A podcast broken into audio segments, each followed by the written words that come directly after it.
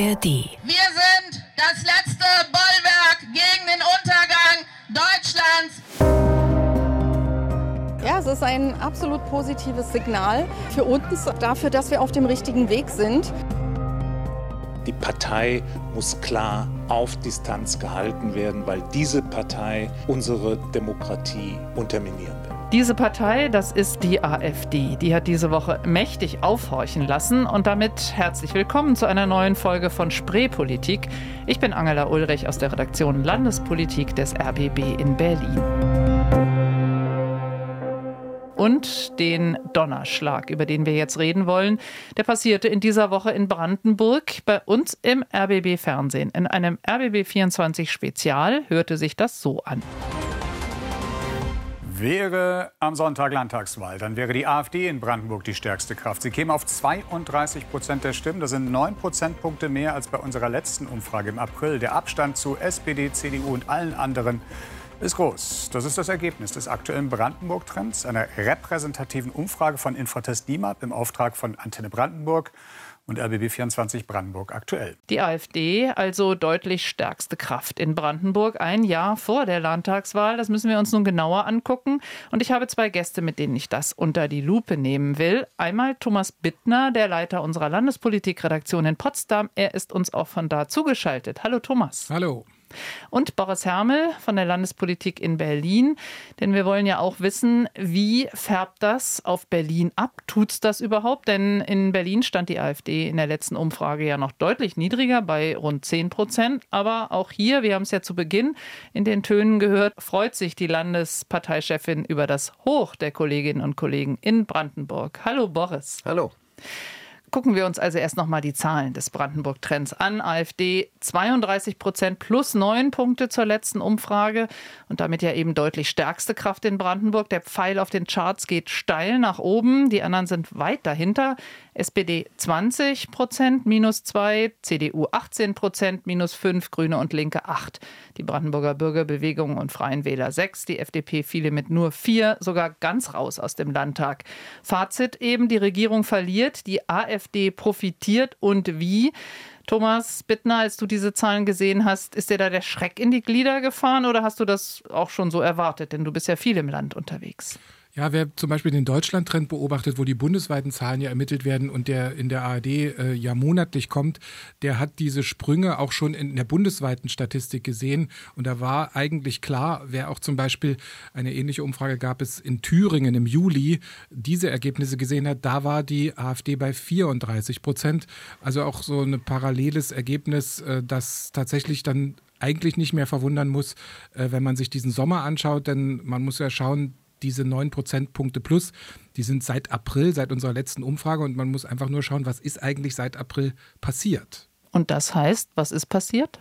Naja, wir haben den Streit der Ampel um Heizungsgesetze, Kindergrundsicherung, Wachstumschancengesetz erlebt. Wir haben in Brandenburg, da gibt es auch eine Dreierkoalition, die sich auch nicht besonders einig ist, den Streit um Klimaplan, den Streit um das Tempo beim Kohleausstieg, den Streit darum, ob man jetzt äh, von der äh, Bundesinnenministerin äh, härtere Grenzkontrollen fordert. Also das ist das, was in die Öffentlichkeit gedrungen ist. Und wenn man genau hinschaut, was die Brandenburger für ihren Alltag so sehr interessiert, das haben wir ja in dieser Umfrage mal ganz offen abgefragt. Und dann sieht man eben so die Top 3, das sind eben so Themen wie Energie, Heizungsgesetz, Zuwanderung und Flucht und Ukraine-Krieg. Das sind alles Themen, die für eine große Verunsicherung sorgen. Und wenn dann keine Antworten, sondern Streit in der Öffentlichkeit rüberkommen, dann ist es kein Wunder, dass man vielleicht nicht einen von den beteiligten Parteien, die irgendwo im Bund oder im Land Verantwortung tragen, nimmt, sondern die Partei, die den straffsten Gegenkurs fährt. Mhm. Und das ist die AfD. Aber wenn ich dich richtig verstehe, sind das eher grundsätzliche Unzufriedenheiten, auch durchaus mit der Ampel. Also die Landesregierung in Anführungsstrichen kann für manches gar nichts? Das ist, glaube ich, für viele von den Landesparteien jetzt auch die bittere Erkenntnis nach so einer Umfrage. Äh, das sind doch alles Themen, die in der Bundespolitik spielen oder in der Weltpolitik sogar, wenn es um Ukraine-Krieg geht. Äh, da haben wir doch hier in Brandenburg äh, ja wenig Handhabe. Und das ist, glaube ich, dann auch die Verzweiflung bei den Parteien. Was können wir denn machen? Was können wir hier im Land tun, um den Menschen klarzumachen, was unsere Lösungskompetenz ist und was sie nicht ist? Gucken wir bestimmt auch noch drauf, diese Frage, was wäre zu tun. Aber erst noch mal zu dir, Boris Hermel, hier der Blick nach Berlin. AfD zuletzt bei 10 Prozent, also nicht in diesen Höhen, aber trotzdem, die wird dann Morgenluft auch in Berlin, oder? Ja, das war ganz frappierend, als die Zahlen da reingekommen sind. Da hat die AfD in Berlin zusammen übrigens mit Brandenburger ähm, AfD-Kollegen in Altklinike ähm, eine Demo gemacht. Ähm, also einen großen Stand gehabt, die, die Landesvorsitzende war dabei. Und genau in diese Situation platzen diese Zahlen rein. Und da haben wir Frau Brinker ja vorhin schon gehört, die Berliner Landeschefin, hat sie natürlich total Morgenluft gewittert. Und das sagen auch Experten, dass sie davon ausgehen, auch wenn die AfD in Stadtstaaten, das ist ja in Berlin genauso wie in anderen größeren Städten, eher schwächer als in, in Ländern, ländlichen Regionen ähm, in Umfragen abschneidet. Natürlich werden die davon profitieren, sagen auch Experten. Die werden auch hochgehen. Wir hatten die letzte Umfrage im Februar, den Berlin-Trend. Da lagen sie bei 10 Prozent. Man kann, glaube ich, schon davon ausgehen, dass der nächste sie deutlich höher sehen wird. Wir haben eben, Thomas, ja schon über die Brandenburger Landesregierung gesprochen, die zu manchem nichts kann, aber trotzdem erntet sie ziemlich viel Unzufriedenheit. Im Brandenburg-Trend sagen eben auch 57 Prozent der Befragten, sie seien weniger bis gar nicht zufrieden. Nur 38 Prozent sind in etwa zufrieden. Hören wir mal ein paar Stimmen da rein. Ich hoffe eigentlich nur irgendwann Neuwahlen, weg damit. Ach ja, so durchwachsen, würde ich mal meinen. Da habe ich kein gutes Gefühl, aber auch kein schlechtes. Ich habe so den Eindruck, dass man so wenig wirklich Entscheidendes von ihr erfährt, dass es immer nur Reaktionen sind. Also ich bin zufrieden. Ich kann nicht meckern und will nicht meckern. Sagen wir mal in einer Skala von 1 bis 6 die 3. Wenn man kritisiert, wird es nicht ernst genommen. Also sehr durchwachsen bis hin zu uns hört keiner. Was macht Rot-Schwarz-Grün die Kenia-Koalition in Potsdam, also was das angeht, falsch, Thomas? Interessant ist, dass der Vergleich zum April dazu führt, dass im April die Unzufriedenheit schon mal einen Prozentpunkt höher war. Also so wahnsinnig unzufriedener als im April. Viel unzufriedener kann man ja gar nicht sein, wenn, wenn man die, die schon 57 Prozent unzufriedener hat. Wobei, doch, man kann unzufriedener sein, denn die Bundesregierung steht ja ähm, in der Unzufriedenheit äh, noch viel schlimmer da. Und das ist, glaube ich, dann der eigentliche Grund, dass, äh, dass der, der bundespolitische Frust äh, aufs Land abgeladen wird. Und das ist vielleicht auch ein bisschen die Tücke einer solchen Umfrage. Das muss man vielleicht immer noch mal dazu sagen. Bei so einer Umfrage wird gesagt, was würden Sie wählen, wenn am Sonntag Landtagswahl wäre? Und jeder, der befragt wird, weiß, am Sonntag ist ja gar keine Landtagswahl. Äh, dann sage ich jetzt einfach mal, wie meine Stimmung gerade ist. Ob das wirklich eine Prognose fürs Ergebnis nach einem Jahr ist, das ist ja nochmal eine andere Frage. Es ist einfach so ein Moment, wenn die mich jetzt hier irgendwie Mitte September fragen, was gerade meine Stimmung ist, na dann haue ich ihnen jetzt mal die AfD um die Ohren. Es ist auch so, dass bei solchen Umfragen und überhaupt beim sich bekennen zu, zu Parteien auch da überhaupt keine Scheu mehr ist zu sagen, ja, äh, dann ich nehme AfD. Mhm. Ähm, und so entstehen dann auch solche Ergebnisse. Aber zwischen Bekennen und Wählen sagst du oder hältst du noch doch noch einen relativ großen Unterschied? Das kommt ja auf die Endphase des Wahlkampfs an. Und das war die Strategie 2019. Da hat es noch funktioniert. Der Ministerpräsident Wojtke, der dann auf die sozusagen letzte Strecke ganz am Ende gesagt hat, ja, wollt ihr jetzt eine starke AfD und dann eine Unregierbarkeit, weil äh, an der AfD vorbei kann man nicht so richtig. Oder nehmt ihr uns als verlässliche Partner? Ähm, das im Augenblick muss man ja auch sagen, äh, bei der Konstellation, wenn, wenn das ein Wahlergebnis wäre, dann kann man, würde man nur mit einer Viererkoalition, also die jetzige Koalition plus zum Beispiel BVB Freie Wähler, ähm, gegen die AfD regieren. Und stellen wir uns das mal vor, wie das im politischen Alltag aussehen würde. Da würde ja die, die, dieses, dieser permanente Streit, das permanente sich gegenseitig blockieren, das würde ja, das würde, wäre ja Alltag. Und ob das äh, dann wieder auf die Zufriedenheit äh, sich auswirken würde, ist nochmal ein anderes, ein anderes Thema. Also die Diskussion könnte ja in der Endphase nochmal hochkommen. Und äh, ist auch ein, ein interessanter Fakt ist auch, äh, der hat was mit dem Zeitplan zu tun. Nächstes Jahr wird am 1. September zuerst in Sachsen und Thüringen gewählt. Mal sehen, wie da da die AfD-Ergebnisse aussehen und in Brandenburg dann drei Wochen später am 22. September. Es könnte in den letzten drei Wochen des äh, Wahlkampfs noch eine völlig andere Dynamik kommen, weil erstmal alle nach Sachsen und Thüringen schauen und dann Brandenburg sagt, hm, vielleicht wollen wir es doch ein bisschen anders haben, als es jetzt in Sachsen und Thüringen war. Ist alles nur Spekulation. Also ich, ich glaube, das ist wie gesagt eine Momentaufnahme, eine Stimmungslage, aber es ist noch nicht ein prognostiziertes Ergebnis.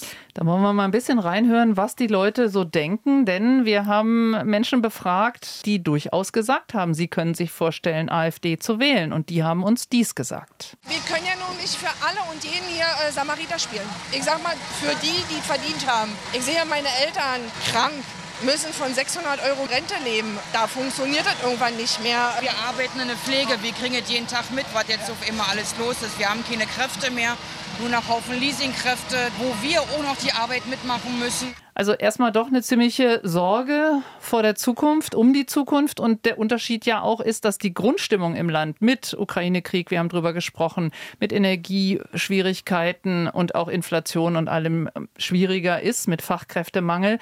Thomas, wie weit würdest du sagen, spielt diese allgemeine Zukunftsangst eine Rolle beim Aufstieg der AfD?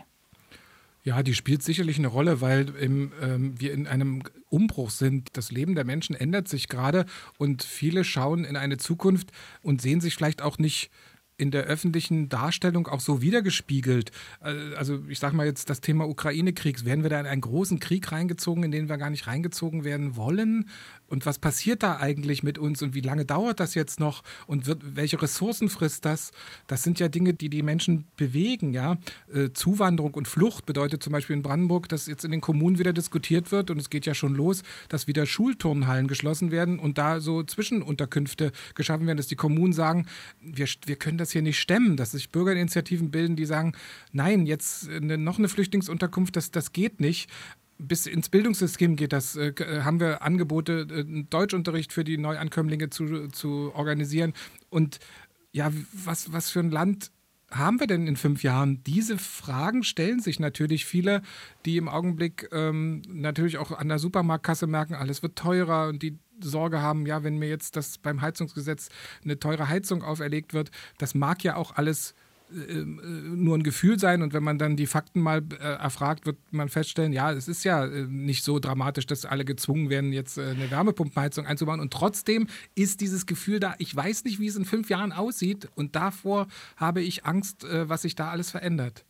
Und ich glaube, das, das, wenn ich mich mal einschalten ja, klar, darf, ich, ich, glaube, das hat ganz viel mit Kommunikation zu tun. Wir haben ja, Thomas hat es gesagt, ähm, schon das Phänomen, dass vor allem offenbar die Bundespolitik so ein bisschen Resonanzboden für diese Umfrageergebnisse ist. Wenn äh, ein Entwurf eines Heizungsgesetzes, der noch überhaupt nicht fertig ist, auf welche Weise auch immer durchgestochen wird, das Licht der Öffentlichkeit erblickt und dann diese Ampelkoalition sich gegenseitig praktisch öffentlich zerlegt, und bei den Leuten hängen bleibt, ähm, und das geht ja direkt ins persönliche Leben und Erleben rein. Ich habe mir vielleicht vor zehn Jahren das Haus nochmal komplett renoviert. Ich habe mir eine neue Heizung einbauen lassen. Das ist eine Gasheizung. Ähm, und jetzt nächstes Jahr muss ich irgendwas haben, was zu 65 Prozent erneuerbar nur funktioniert. Und das ist ja über Monate so gewabert, bis dann klar war, wir haben noch längere Zeit. Das macht natürlich was mit Menschen. Und das macht Frustration aus und das macht ähm, ein Gefühl von Abgehängtheit aus, ähm, von Abgehängt-Sein aus. Und ich glaube, auch das Erlebnis von Politik als direkt ins eigene Leben eingreifend, das hat auch viel damit zu tun. Ja, da muss man vielleicht auch mal mit, äh, noch mal, äh, mit einem anderen Klischee auch aufräumen. Bei 32 Prozent AfD-Anteil, das sind ja nicht alles nur Abgehängte, die von Bürgergeld leben oder von Grundsicherung und äh, arbeitslos sind und sich große äh, Gedanken machen, äh, weil, weil sie am unteren Rand der Gesellschaft sind, wie das manchmal so dargestellt wird. Nein, 32 Prozent, das sind, das sind Drittel äh, der Befragten und äh, da sind auch sehr viele dabei, weil du, äh, Boris, gerade das mit, den, mit dem Haus erzählt hast.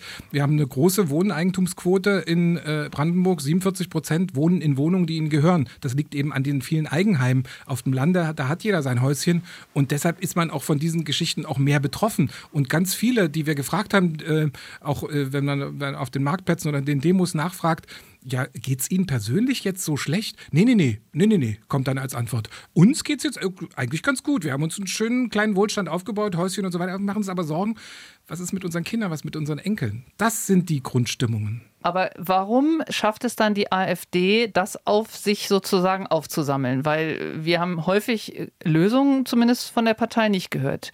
Wieso dieses Phänomen dann doch diese Unzufriedenen bei sich zu sammeln, weil man es noch nie beweisen musste, wie zu regieren ja, ist? Wie würdest du sagen? Ja, sie sind die Einzigen, die jetzt gerade nicht verantwortlich sind mhm. und die natürlich immer mit den Fingern auf die anderen zeigen können und die auch eine vermeintlich einfache Lösung haben. Also ich habe ja auch Interviews in dieser Woche mit AfD-Politikern geführt. Da kommt immer als erstes Argument, machen wir doch erstmal Asylstopp. Mal sehen, ob das überhaupt geht. Wir werden doch nicht verhindern können, dass sich Migranten aus dem globalen Süden auf den Weg nach Europa machen. Aber es wird die Illusion äh, erzeugt, ja, wir müssen einfach hier dicht machen, dann, dann kommen äh, nicht mehr so viele und dann kriegen wir die ganzen anderen Probleme leicht gelöst. Aber wir werden ja keinen Lehrer zusätzlich kriegen, keine Kita-Erzieherin, keinen Arzt aufs Land, wenn jetzt weniger Flüchtlinge kommen.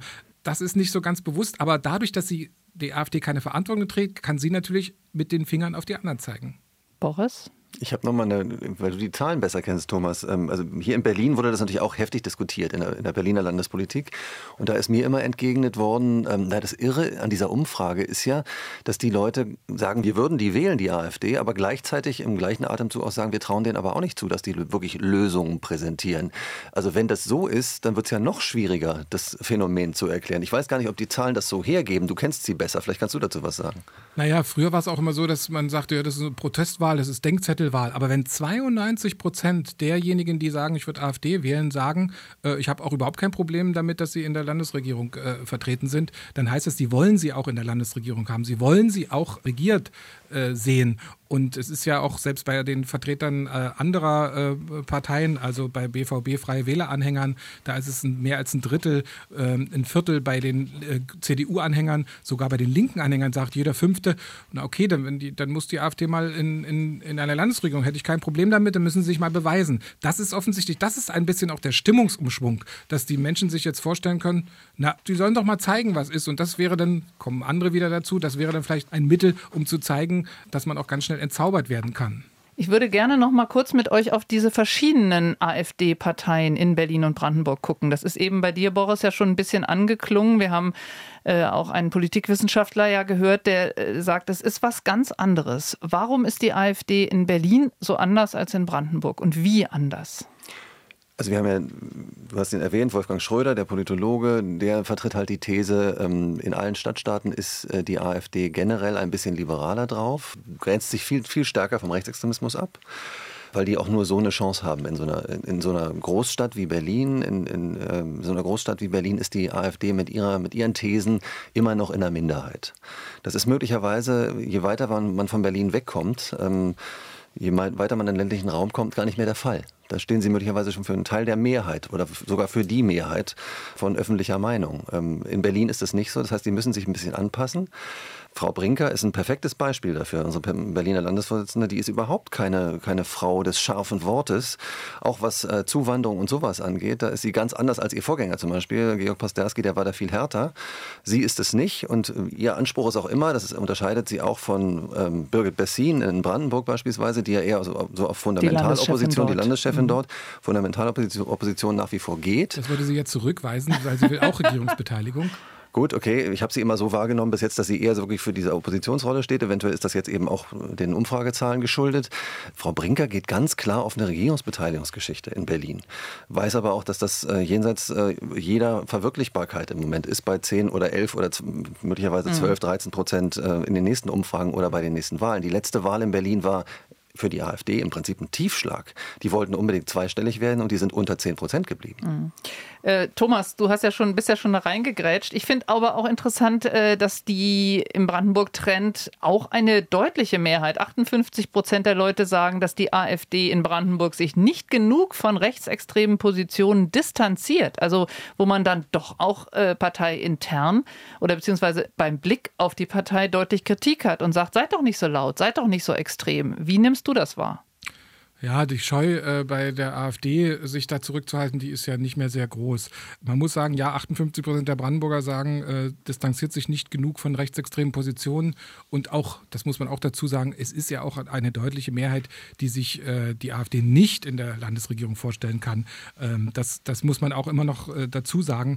Aber es ist so eine gewisse Normalisierung, denn zum Beispiel kurz vor der Landtagswahl 2019, da waren noch 77 Prozent, also drei Viertel der Brandenburger der Meinung, äh, diese Partei distanziert sich nicht genug von rechtsextremen Positionen. Und das ist ja das Paradox, dass die rechtsextremen Positionen in der AfD größer werden, die Radikalisierung stärker, aber die Akzeptanz ist plötzlich auch größer geworden. Aber Angela, du hattest ja auch gefragt nach den Unterschieden Berlin und Brandenburg. Und ich glaube, da kann Thomas auch mehr zu sagen. Aber die AfD in Brandenburg ist wirklich eine ganz, ganz andere Geschichte als die AfD in Berlin. Auch was die das offene Bekenntnis zu rechtsextremen Positionen angeht. Also Hans-Christoph Berndt, da kannst du wunderbar ergänzen, glaube ich, gleich Thomas.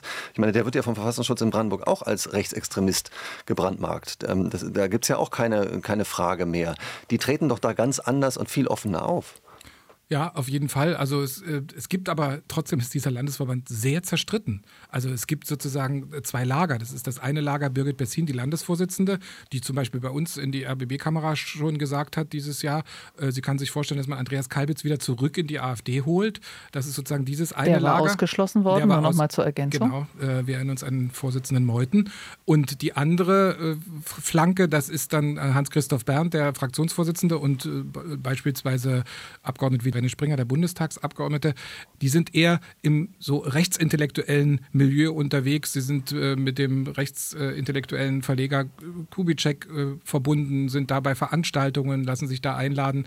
Und äh, Birgit Bessin lädt eben einen Herrn Höcke zur äh, Demo nach Oranienburg ein. Das, aber inhaltlich ist so viel Unterschied nicht. Das eine ist eher intellektueller und das andere eher Straße und populistischer. Aber da sind sie doch äh, nah beieinander und scheuen sich eben nicht, auch Positionen zu laut auszusprechen, die in Berlin nicht ankommen würden. Da ist eben ein Stadtmilieu nochmal was anderes als ein Milieu auf dem Land. Und in Berlin in der Fraktion wissen wir, da sind auch ehemalige Flügelleute drin, aber die sind nicht laut.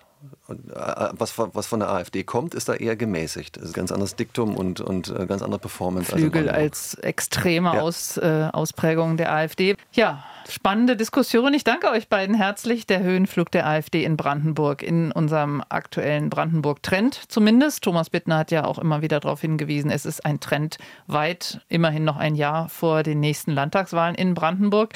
Herzlichen Dank, Thomas Bittner aus unserer Landespolitikredaktion in Potsdam. Ja, gerne. Und danke auch an Boris Hermel, meinen Kollegen aus der Berliner Landespolitik hier bei mir im Studio. Sehr gerne. Und wir haben jetzt viel über Verunsicherung gesprochen und was das mit den Menschen macht, auch mit der Demokratie machen könnte. Stichwort Wahlen und Demokratie. Dazu sagt übrigens der Landeswahlleiter Stefan Bröchler. In einer Demokratie ist ohne Wahlen alles nichts. Und wenn Ihnen das zu schnell ging, hier nochmal dieser schöne Satz. In einer Demokratie ist ohne Wahlen alles nichts.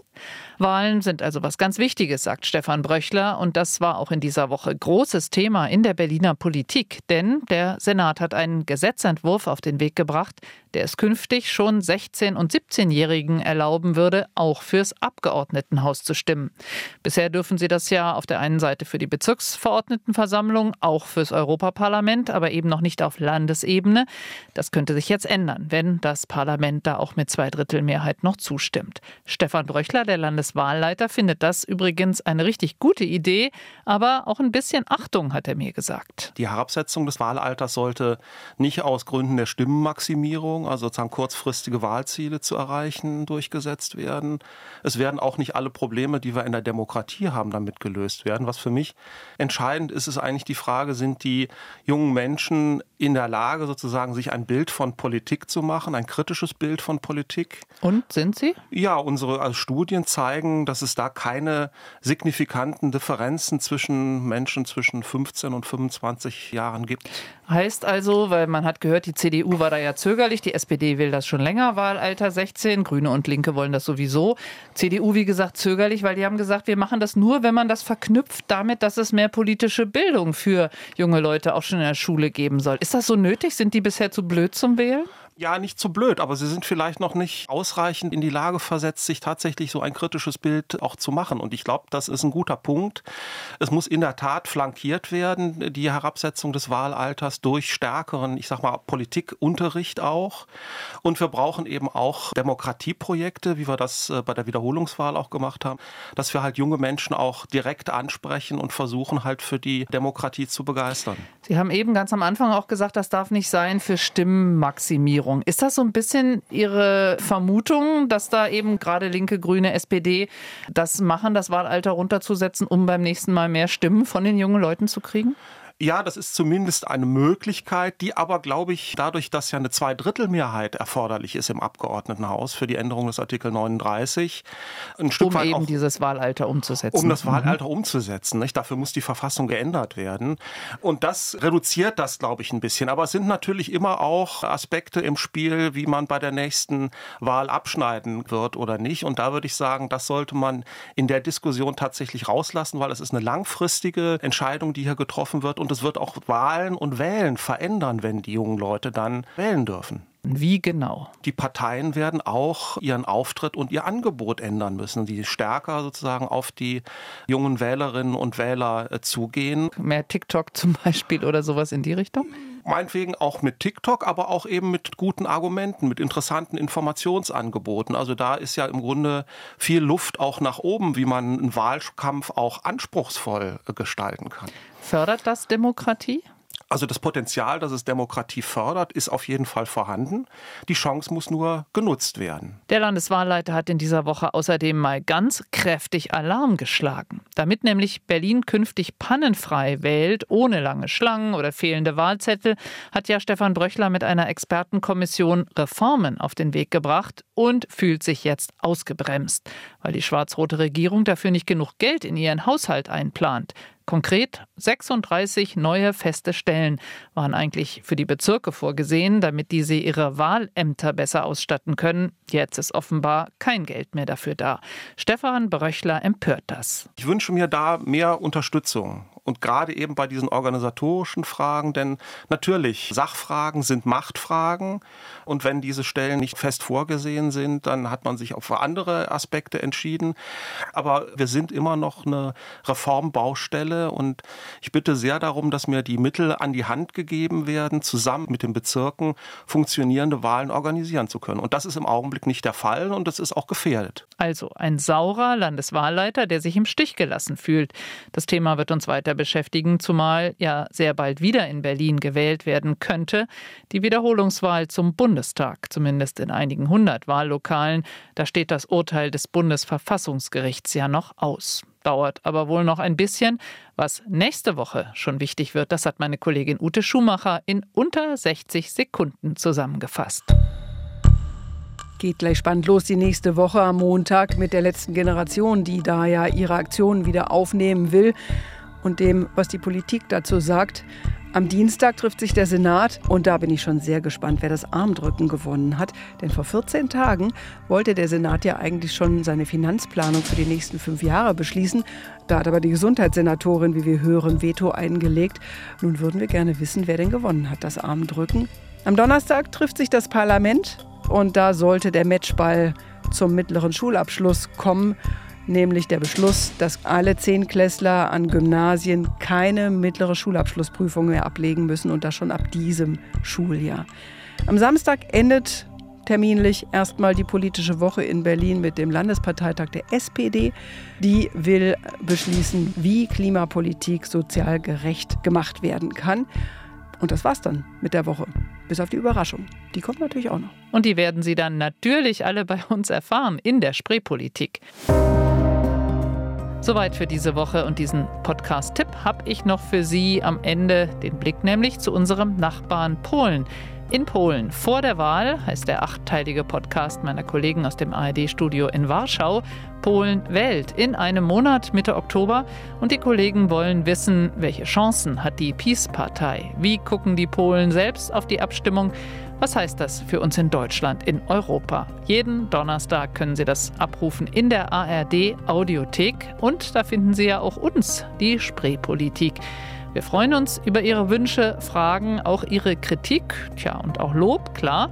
Sie können uns schreiben an spreepolitik.rbb-online.de.